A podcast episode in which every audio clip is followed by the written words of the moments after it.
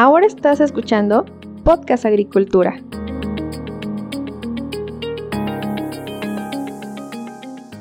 Hola, ¿qué tal? Muy buen día tengan todos ustedes. Me da mucho gusto saludarlos nuevamente. En esta ocasión les traigo una nueva entrevista aquí en el podcast. Tengo el gusto de entrevistar para este episodio a mi tío, el licenciado Francisco Javier Cañada Melesio, quien ha dedicado su vida profesional a la función pública, teniendo cargos a nivel municipal, estatal y federal. Él nos va a comentar un poco más sobre su carrera a continuación, pero antes, eh, tío, buenos días, ¿cómo está? ¿Cómo se encuentra? Muy bien, muy bien, maestro. A tus órdenes. Gusto saludarte. Gracias por este tiempo para, para platicar y vamos a hablar el día de hoy sobre un tema interesante, pero antes de entrar a ese tema, para poner en contexto a la audiencia, ¿quién es Javier Cañada Melesio? Si nos puede comentar pues parte de su historia, qué estudió, eh, a qué se ha dedicado. Yo soy licenciado en Economía, egresado del Instituto Politécnico Nacional y desde los 16 años inicié mi actividad en el Banco Agropecuario de Occidente. Me tocó eh, asesorar a grupos de campesinos que estaban organizándose para recibir crédito de avío y de maquinaria, porque estaban abriendo la zona del distrito de riego El Mezquite, en Jalisco, en el límite con Michoacán, y ahí este, se les apoyó para organizarse y para, se les otorgó crédito, sembraron sorgo, tuvieron buenos resultados. Y no es cierto que los campesinos no pagan, los campesinos cuando obtienen el apoyo y la producción pagan. A veces nosotros somos los que los acostumbramos a mejor no pagues, pero dame a mí una parte por acá. De esa experiencia estuve un año trabajando ahí, después me fui a México, estuve en la Dirección General de Educación Tecnológica Agropecuaria cuando ésta se estaba iniciando y estuve siete años ahí. Terminé en el estado de Guerrero como coordinador de cooperativas agropecuarias. El sistema de educación tecnológica agropecuaria no era perfecto, pero era muy eficiente en términos de que le permitía a los hijos de los campesinos, sobre todo los ejidatarios de las zonas marginadas, les daba la opción de estudiar la secundaria cerca, después pasar a un cebeta, después a UNITA o a Roque o, a, otras eh, universidades. Entonces era un efecto piramidal interesante del que salieron muchos profesionistas con raíces en el campo. Entonces, ese esquema eh, era bueno, ya se deshizo y ahora pues el campesino estudia donde puede y afortunadamente ya hay más opciones, no como en esos años. Después estuve trabajando en la Secretaría de Agricultura, en la Dirección General de Distritos de Temporal, en el área de capacitación. Eh, estuve siete años en el Instituto Nacional de Capacitación del Sector agropecuario, el INCA rural, eh, también en tareas de capacitación y he estado alrededor de 20, 22 años en, la parte agraria, 17 eh, años en la Procuraduría Agraria en Guanajuato, en Oaxaca, en la reforma agraria en Michoacán durante cuatro años y de todo esto pues ando juntando casi 50 años de hacer lo que a mí me gusta y por lo que me pagan, que es doble gusto, porque el servicio a los campesinos creo que es una labor realmente que te reditúa en, el ánimo, en el, en el, sentimiento de que estás haciendo algo por la gente que está en menores condiciones de desarrollo. Gracias por esta introducción, me imagino muy resumida, pues eh, para tantos años de carrera profesional. Y justamente, pues mencionó el tema de la reforma agraria y me gustaría platicar sobre este tema. Primero, si nos puede comentar qué implica o qué implicó la reforma agraria en México. La reforma agraria es un proceso que viene fundamentalmente desde las épocas en que llegaron los españoles y expropiaron toda la tierra de las comunidades, de los pueblos originarios. Eh, uno de los lemas fundamentales del movimiento armado de 1910 fue el lema zapatista de tierra y libertad. Y en esencia era eso, los pueblos querían que le regresaran sus tierras porque pues habían sido dueños y se las quitaron. Y en el periodo del porfiriato se concentró de tal manera la propiedad de la tierra en pocas manos que había haciendas eh, muy extensas, miles y miles de hectáreas, y entonces teníamos, a, no sé, eh, 100 mil grandes propietarios latifundistas y millones de gentes que no tenían eh, tierra y que eran peones acasillados.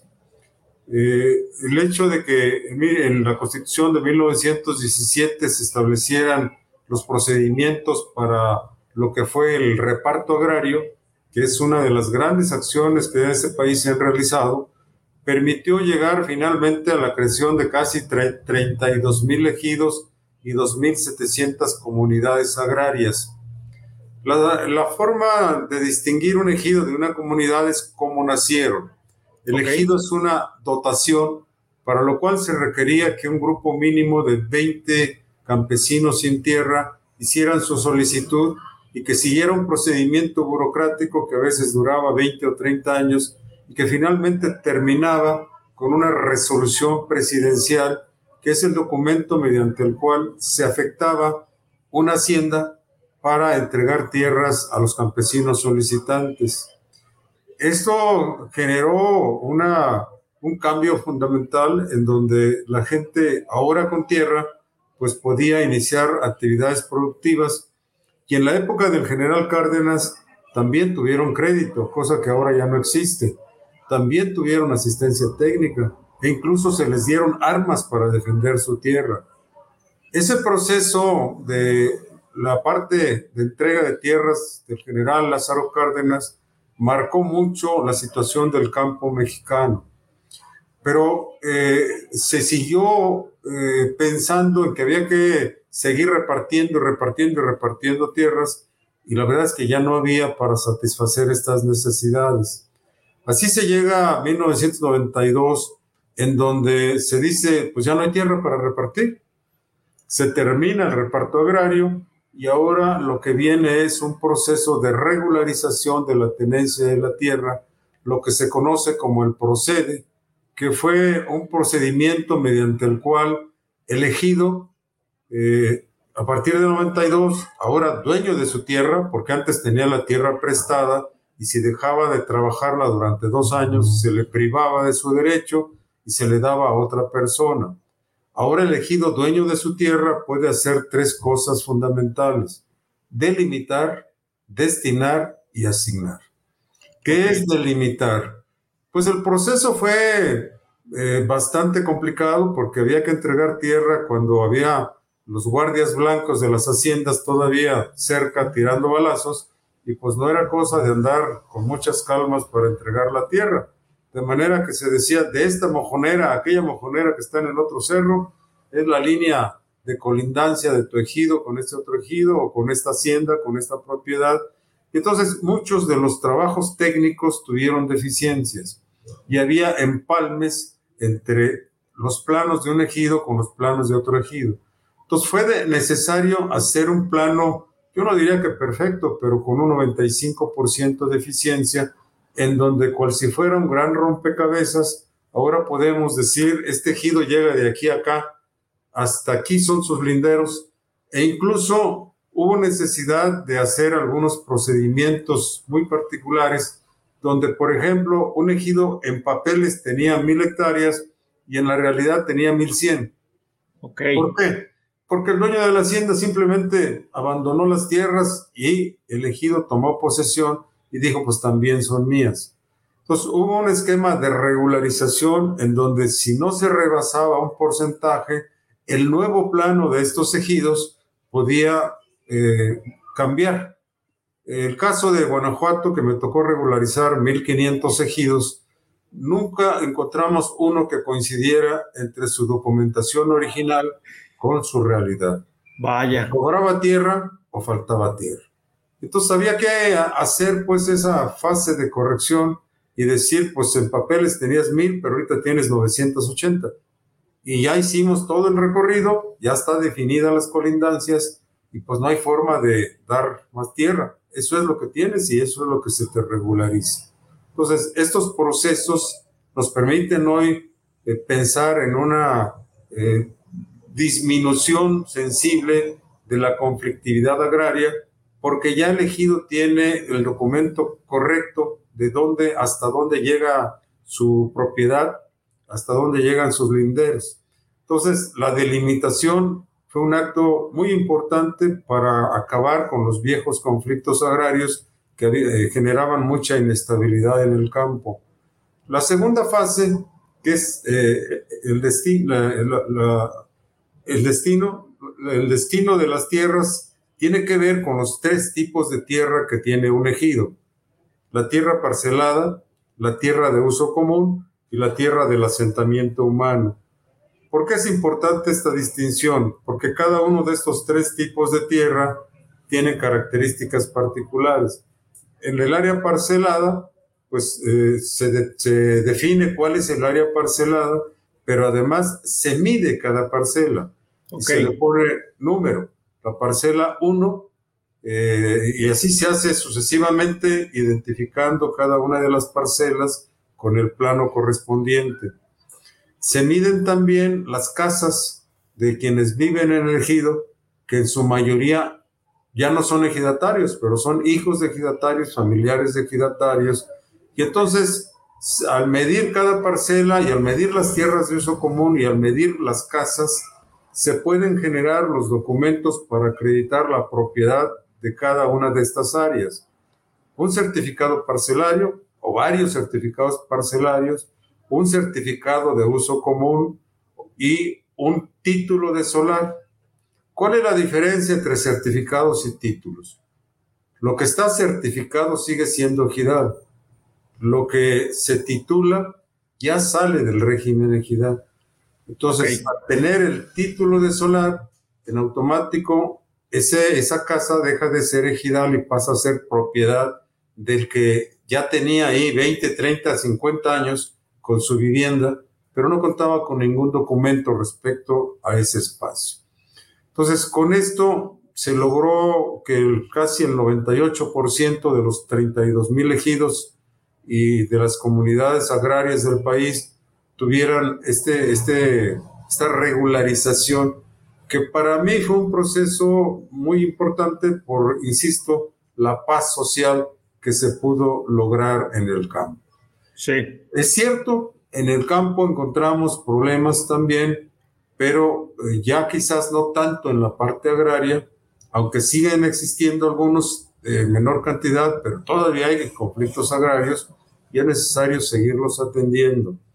Uno de los problemas graves es el ejidatario piensa que nunca se va a morir. y entonces no hace un testamento agrario. Ya. Y le decimos, oye, haz tu testamento agrario. Si te mueres sin que definas quién se queda con tu derecho, obligas a tu familia a hacer un juicio agrario. Y el caso del municipio en donde ahora estoy como director de desarrollo agropecuario y agrario es un ejemplo.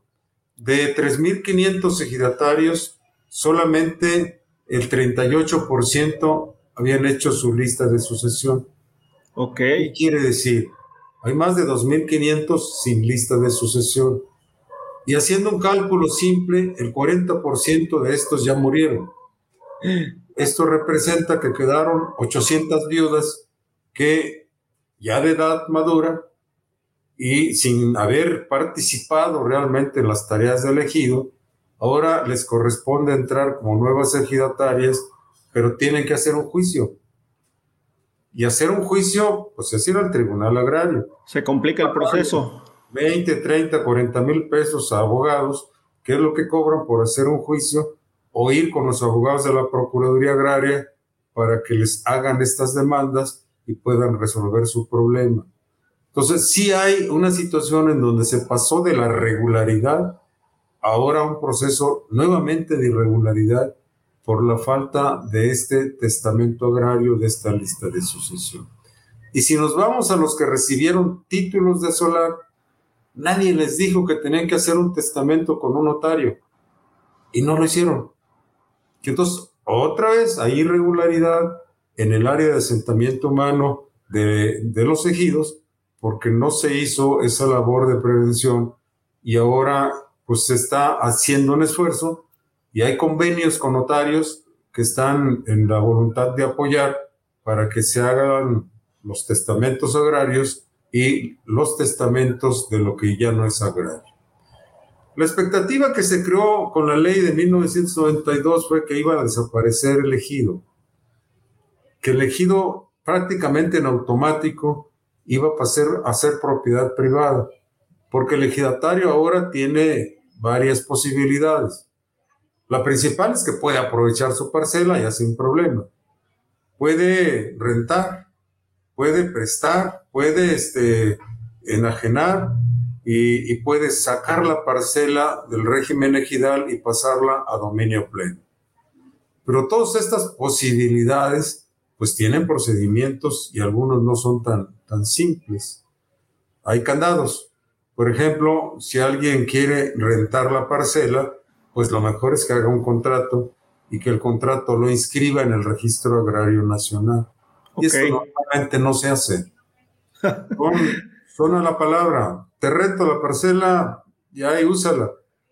Y la gente a veces desconoce que si alguien tiene posesión de una parcela durante cinco años, ya generó derechos respecto de esa parcela y puede ir al tribunal y reclamar la propiedad. Vaya. Entonces, son temas que por su trascendencia debieran de ser de conocimiento de todo ejidatario o de toda persona vinculada con, el ejido, pero no es así. Hay áreas este, que no se difunden mucho y, por ejemplo, para el dominio pleno, pues necesitan una asamblea dura y hay ejidos en donde no se pueden hacer asambleas duras, que son en donde en primera convocatoria se requiere el 75% de los ejidatarios y no hay forma de que asistan porque ya se murieron o están en Estados Unidos o no quieren ir a la asamblea. Y entonces no hay forma de tomar decisiones importantes en algunos casos. Esta situación agraria, este, insisto, logró un gran avance con la regularización, pero hay tareas pendientes que se tendrían que hacer. El ejido no ha desaparecido, los ejidos siguen existiendo, quizás un 8%, 9% del total de las parcelas ha salido del ejido y pasado a dominio pleno. ¿Qué ha permitido esto? Desarrollos industriales. Sí. Muchos de los desarrollos industriales están establecidos en lo que eran parcelas ejidales, que salieron del régimen ejidal, que pasaron a ser propiedad privada y que ahora tienen esta factibilidad de darle otro destino. Así como, así, como, así como algunas tierras, aquí un paréntesis, pueden salir del régimen ejidal para otro uso o con otra finalidad. ¿Hay tierras que pueden entrar al régimen ejidal o ya no? Sí, claro.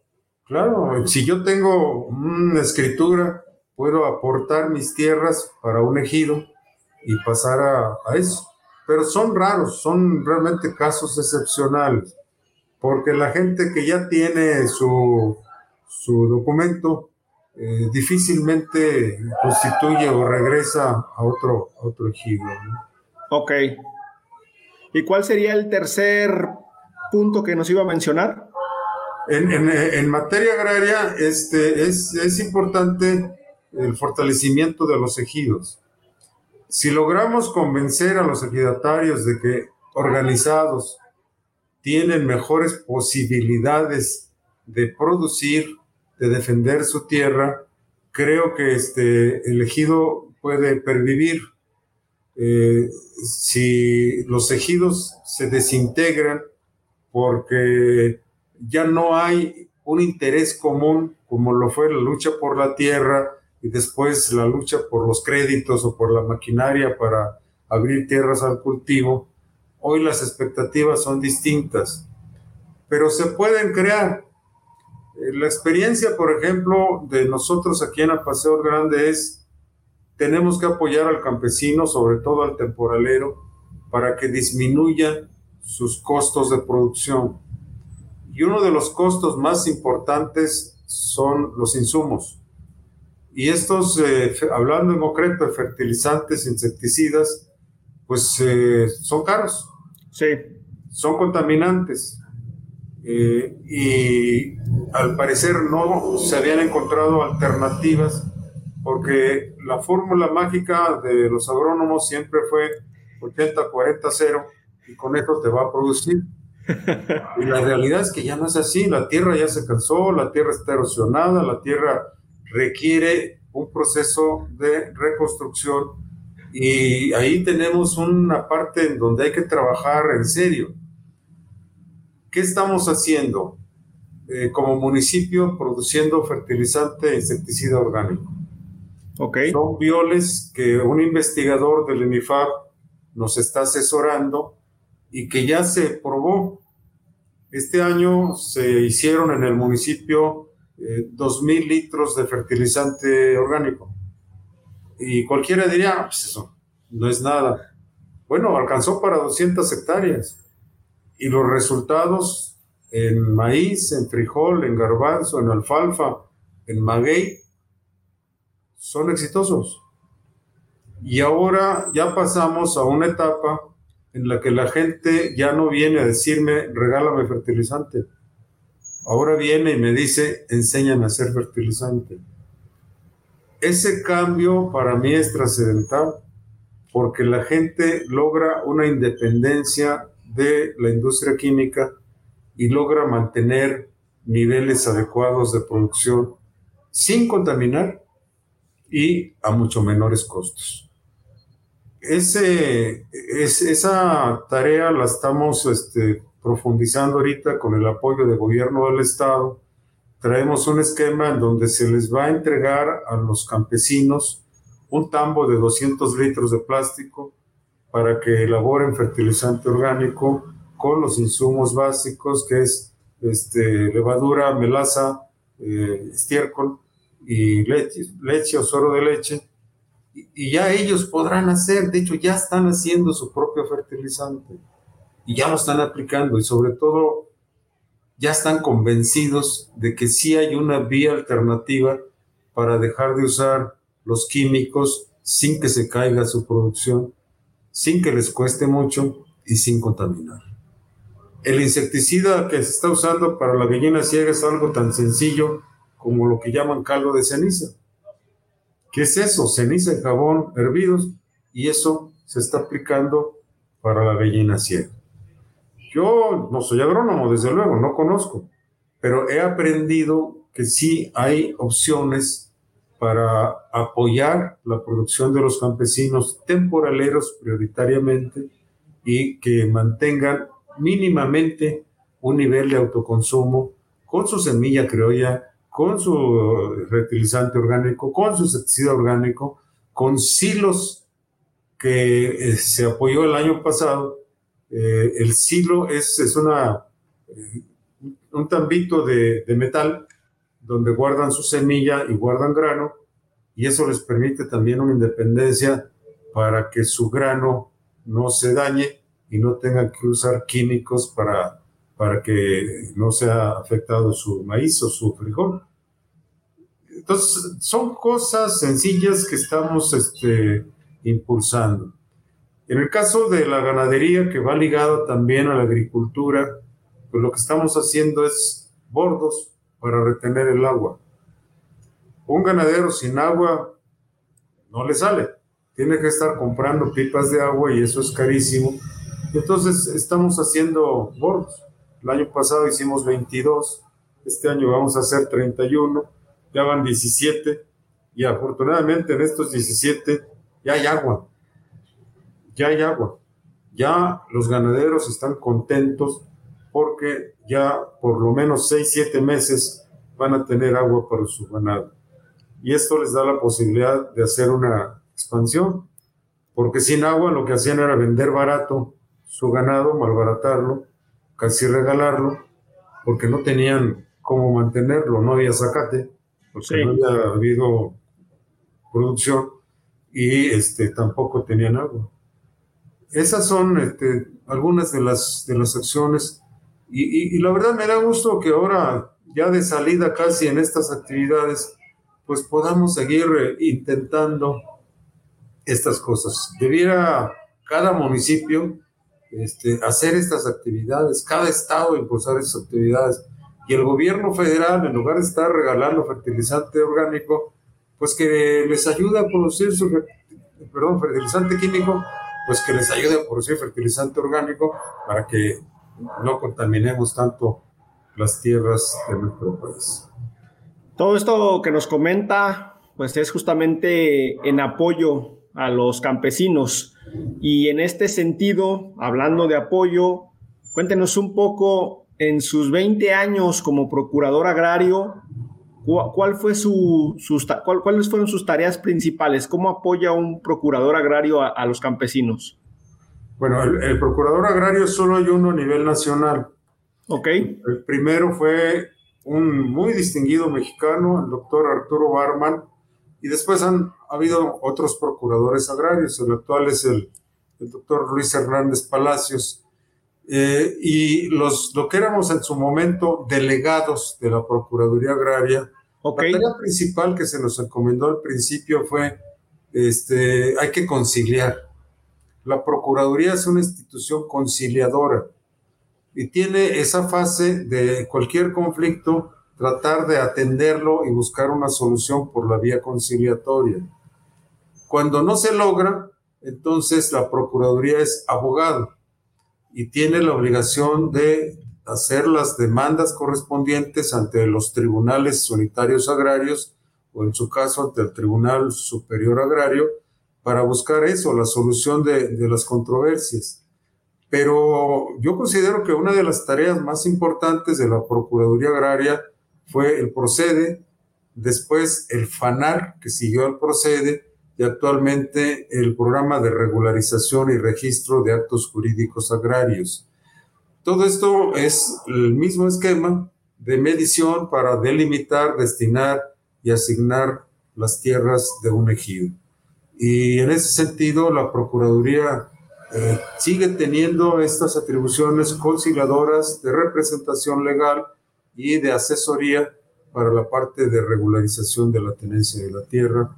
Y sobre todo este, ha jugado un, papel también importante en los grandes proyectos, en donde hay que negociar con los ejidos o con las comunidades espacios para la construcción de estas grandes obras y en donde se requiere convenios o este, procedimientos expropiatorios para hacer esas, esas obras relevantes para el país. Mencionó un término muy importante, creo que es el de conciliar. Usted, eh, pues en, la actualidad, en, la cuestión agrícola, ¿cuáles serían sus recomendaciones para aumentar la conciliación entre los diferentes actores del agro? De repente parece que estamos actualmente muy polarizados, peleándonos unos con otros. ¿Cuál en su experiencia diría usted que podrían ser estas posibles soluciones para aumentar el nivel de conciliación en el agro mexicano? La, conciliación parte básicamente de la voluntad de las partes.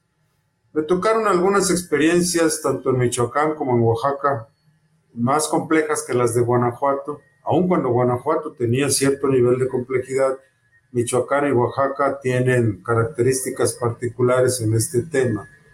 Y siempre empezábamos por tratar de establecer las orillas. Es decir, cuando los sentábamos a la misma mesa, a dos partes, pues era lógico que uno decía, pues es que la tierra es mía. Y el otro decía lo mismo. Entonces, había que ir avanzando a puntos de mediación en donde, eh, en el caso de Michoacán, en la época en que fue gobernador Lázaro Cárdenas Batel, bueno, había toda la disposición del gobierno del estado y del gobierno federal y sumábamos fuerzas para que en cada, en cada conciliación llegáramos a un acuerdo, llegáramos a un convenio y eso implicaba recursos. Es decir, tú deja esto y te compenso con esto. Este, tú deja esto y te compenso con esto. Okay. De alguna manera, la conciliación de saliva es mucho más complicada que la conciliación con algo de recursos, con algo que ayude al convencimiento de las partes de perdí, pero no todo. perdí y gané esto. Eh, o gané aquí y perdí acá. Eh, es a veces más eh, firme una conciliación cuando se logra así y sobre todo con la voluntad de las partes. El papel del conciliador tiene que ser muy neutral. A veces, aun cuando yo sentía que tenía que apoyar más a una parte que a otra, tenía que mantener la imparcialidad mientras yo era conciliador. Cuando se cerraba la conciliación, ah, bueno, pues defendíamos a la parte que, que sentíamos que nos correspondía. Pero la conciliación es eso, es decir, eh, si tenemos que generar un mejor país, pues tenemos que hablar, tenemos que dialogar, tenemos que llegar a propuestas y llegar a, a soluciones. No es posible que simplemente como tú no estás de acuerdo conmigo, eres mi enemigo. No, yo creo que tiene que haber mucho diálogo, mucho diálogo, mucho diálogo para que este país logre volver a, a, tener condiciones de desarrollo y de, y de progreso. Lamentablemente pareciera que ahora la industria, el turismo, valen tres o cuatro veces más que la agricultura, olvidando que en el campo es, está donde comemos. Y si perdemos soberanía alimentaria, que una de las banderas que no se ha logrado, pues este, vamos a seguir dependiendo de maíz de otro lado, de, de trigo de otro lado, porque nuestra capacidad productiva se está reduciendo. Y hay un tema muy crítico, el cambio climático, pues ya está aquí. Sí. Ya no hay agua, el agua cada vez es más escasa. Este, los climas pues, ya cambiaron. Ahora, cuando llovía, lo que llovía en junio, llueve en agosto. Hay dos meses de retraso en un ciclo productivo. Y la gente dice, no, pues si siempre en agosto me va a caer la helada de diciembre. Y a lo mejor la helada viene en marzo. Pero pues, seguimos pensando que la helada va a llegar en diciembre. Los, eh, la perversidad humana ha generado esta situación de, de, crisis climática y pues así estamos. Si no nos ponemos a trabajar, a sembrar árboles, a cuidar el agua, a cuidar el suelo, a cuidar el aire, pues no va a haber próximas generaciones o el hambre va a ser eh, terrible. Otro problema que cuando se hablaba de lo agrario es que la, la agricultura en el minifundio no es productiva. Y alguien me dijo, a ver, ¿qué es el minifundio? pues el promedio, 5 hectáreas. ¿Y tú crees que en 5 hectáreas no cabe un invernadero? sí, claro. Ah, bueno, pues entonces busquemos alternativas para ahora hacer una producción intensiva, eficiente y una producción extensiva, eficiente, en donde no hay condiciones para un invernadero. Pero si hacemos fórmulas mágicas para resolver todo con con este, eh, sembrar árboles en el sureste y, talarlos en otros lados, pues no, no hay avance. No hay avance. Aquí, por ejemplo, nosotros tenemos la meta de, hacer, eh, entregar 30 mil árboles. Y cualquiera dirá, pues, eso no es nada, 30 mil árboles no te va a cambiar el municipio. Pues no, pero 30 mil este año, 30 mil el que sigue, 30 mil el que sigue, sí van a generar un cambio en la parte de, de, los árboles, de la reforestación y de la posibilidad de que a través de esto, pues conservemos eh, o mejoremos un poco el clima. Sin duda. yo he tratado de convencer a la gente porque me regalaron 10.500 árboles, ya los repartí, pero les puse una condición, le digo, a ver, te voy a regalar un árbol, pero primero quiero estar seguro que lo vas a plantar.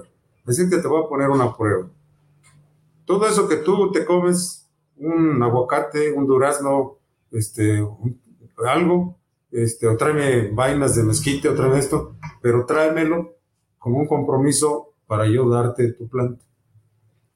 Y me lo están trayendo. Entonces ya estoy produciendo en el vivero aguacate, estoy produciendo duraznos, estoy produciendo mezquite, porque la gente nos está apoyando con, con eso. Y ahora a donde quiero ir es igual que en el mismo de fertilizantes. Ya no me traigas a mí los huesos, haz tú tu planta. Lo que hacía tu querida abuela. Ella no tiraba un hueso, siempre tenía un lugar donde depositarlo y ahí tenía una planta. Eso lo aprendí de, de, mi mamá y creo que si cada un tercio de los mexicanos tuviera esa cultura, no estaríamos en estas condiciones. Totalmente de acuerdo, tío. Todo esto que nos comenta, pues forma cada una de las cuestiones parte de un todo, ¿no? Que hemos, eh, eh, hemos dejado de integrar. Queremos, como usted dice, las soluciones fáciles, las recetas que apliquen para todos lados y eso, pues ya vimos que no nos funciona. Ya para finalizar esta conversación, usted ya nos dio, eh, digamos, las bases que hicieron que surgiera la reforma agraria, después nos comentó un poco, pues, el tema de los tres puntos principales en los que se basó. De cara al futuro, todavía podemos hablar de reforma agraria, esta ya se terminó, cuáles son los retos que, que vienen eh, desde el punto de vista de poner en orden los, los asuntos del campo. En la parte agraria yo siento que ya queda poco en la parte agraria, lo que son asuntos, son asuntos más o menos particulares y algunos, de, te diría, entre las comunidades oaxaqueñas todavía hay grandes diferencias, entre las comunidades michoacanas seguramente, pero ya son los menos. Estamos hablando quizás de un 3, 4% del total de los núcleos agrarios, de los ejidos y comunidades. Y hay instancias para resolver y atender esos problemas. Está la Procuraduría, están los tribunales agrarios. Yo creo, que el enfoque actual tiene que ser producción, organización para la producción y la comercialización y buscar cultivos alternativos. Un, eh, un área en donde durante 80 años han estado sembrando maíz y les da 300 kilos al año, pues hay que cambiarla o se mejora el sistema de producción con, no sé, mejoramiento del suelo, incorporación de, de esquilmos, eh, labranza cero, eh, cosas ya para remediar lo que se pueda de ese esquema de producción. O cultivos alternativos. Ahorita la pitahaya está siendo un éxito. Bueno, pues hacia allá debemos de tender. Quizás no, no en el temporal, pero en el área de riego. Aquí en Apaseo del Grande se produce mucha alfalfa. Y está bien, la producción de alfalfa es para el ganado, pero se están agotando los mantos freáticos. Cada año baja tres metros el manto freático. ¿En cuánto, ¿Para cuánto tiempo nos va a aguantar? No creo que mucho. Entonces, por eso tenemos que, ir buscando alternativas. Estamos avanzando con este eh, limón, cultivo de limón, cultivo de pitahaya, eh, garbanzo en las zonas en donde ya el maíz no dio. Y, así tenemos que, ir buscando incluso cosas que a veces no apreciamos, como el mismo mezquite, pues es un forraje extraordinario, pero no lo aprovechamos. Entonces, si le buscamos, eh, y hay centros de investigación extraordinarios en este país, está el INIFAP, ya en quiebra porque le quitaron el presupuesto, pero es un centro de investigación que ha generado tecnologías importantes que lamentablemente no, han, no, se han masificado, siguen siendo muy particulares. Entonces, creo que tenemos que regresar a la investigación, qué hacer para mejorar la producción, tener buenos diagnósticos y tener apoyos para los campesinos. Un campesino que no tiene crédito le amarramos las manos. Un campesino que va a depender de lo que le preste el agiotista del pueblo, va a estar trabajando para el agiotista y regresamos a la época de la hacienda. Entonces tiene que haber crédito y crédito barato. No darles dinero. El campesino no, no pide que le den dinero. Campesino quiere que le ayuden a producir porque es lo, es lo que ha hecho durante toda su vida. Entonces, yo soy más de la idea de vamos a apoyarlo porque se le da lo de este, lo que era Procampo, ahora bienestar para la producción, y, la verdad, pues no les eh, es suficiente para mejorar su proceso productivo, porque si lo tiene que invertir en comprar fertilizante caro, pues tampoco fue una solución. Entonces, ayudémoslo en otro sentido. Vamos a ser creativos de cómo podemos realmente lograr una producción en el campo si es para autoconsumo, qué bueno. Pero si puede avanzar a comercial, mejor. Y si puede trascender a cultivos de mayor valor comercial, pues yo creo que eso es lo que tenemos que, buscar. Y desde luego, creo que hemos hecho mal en desligar la agricultura y la ganadería. Para mí la cuestión es agricultura, ganadería, porque de una cosa puedo sacar materia para la otra. El estiércol del ganado me va a servir para fertilizar. Y este, de los esquilmos que saque, pues van a ser a lo mejor composta o a lo mejor alimento de mi ganado. Pero a lo mejor necesito sembrar pasto en lugar de estar sembrando maíz para mi ganado. Ya, yo no creo que haya recetas únicas. Tenemos que hacer una tarea real de diagnóstico y de, y de definir con los campesinos, no al margen de ellos, sino con ellos, qué es lo que ellos quieren y en qué puede los tres niveles de gobierno apoyarlos, el municipio, el Estado y la Federación. Yo me quedé mucho en la idea romántica de las uniones de ejidos. Yo admiro mucho los ejidos colectivos porque fueron un modelo exitoso, hasta que llegó alguien a dirigir el ejido colectivo y se quedó con el dinero. Entonces, ¿por qué se rompieron estos ejidos colectivos? Por los intereses económicos y políticos que se dieron. Si logramos hacer organizaciones que se blinden de esas cuestiones y piensen en lo productivo, yo creo que tendríamos un modelo adecuado de desarrollo para el campo. Creo que sería adecuado tener después una conversación justamente sobre este tema, cómo blindar organizaciones para eh, eh, organizaciones agrícolas para que no ocurran este tipo de, cuestiones de intereses que después las tiran, tiran a la basura muchos años de trabajo. Para finalizar, ¿algún comentario, tío, que quieras compartir con la audiencia? Pues yo te, agradezco mucho esta oportunidad de, de vertirte algo de lo que me ha tocado aprender de los campesinos a quienes yo respeto profundamente porque tienen mucho, mucha capacidad y a veces pensamos que, que porque no tienen una formación académica o una ingeniería o no tienen recursos, eh, los vemos como algo que no, que solo cuenta para los votos. Y yo confío en que algún día eso cambie y que realmente pensemos en el campesino como un ser humano productivo al que le debemos parte de nuestra alimentación. El respeto a los campesinos tiene que ser una divisa de todo aquel que quiera andar en estas danzas de la producción en el campo o la cuestión agraria. Si no respetamos al campesino, no merecemos su respeto.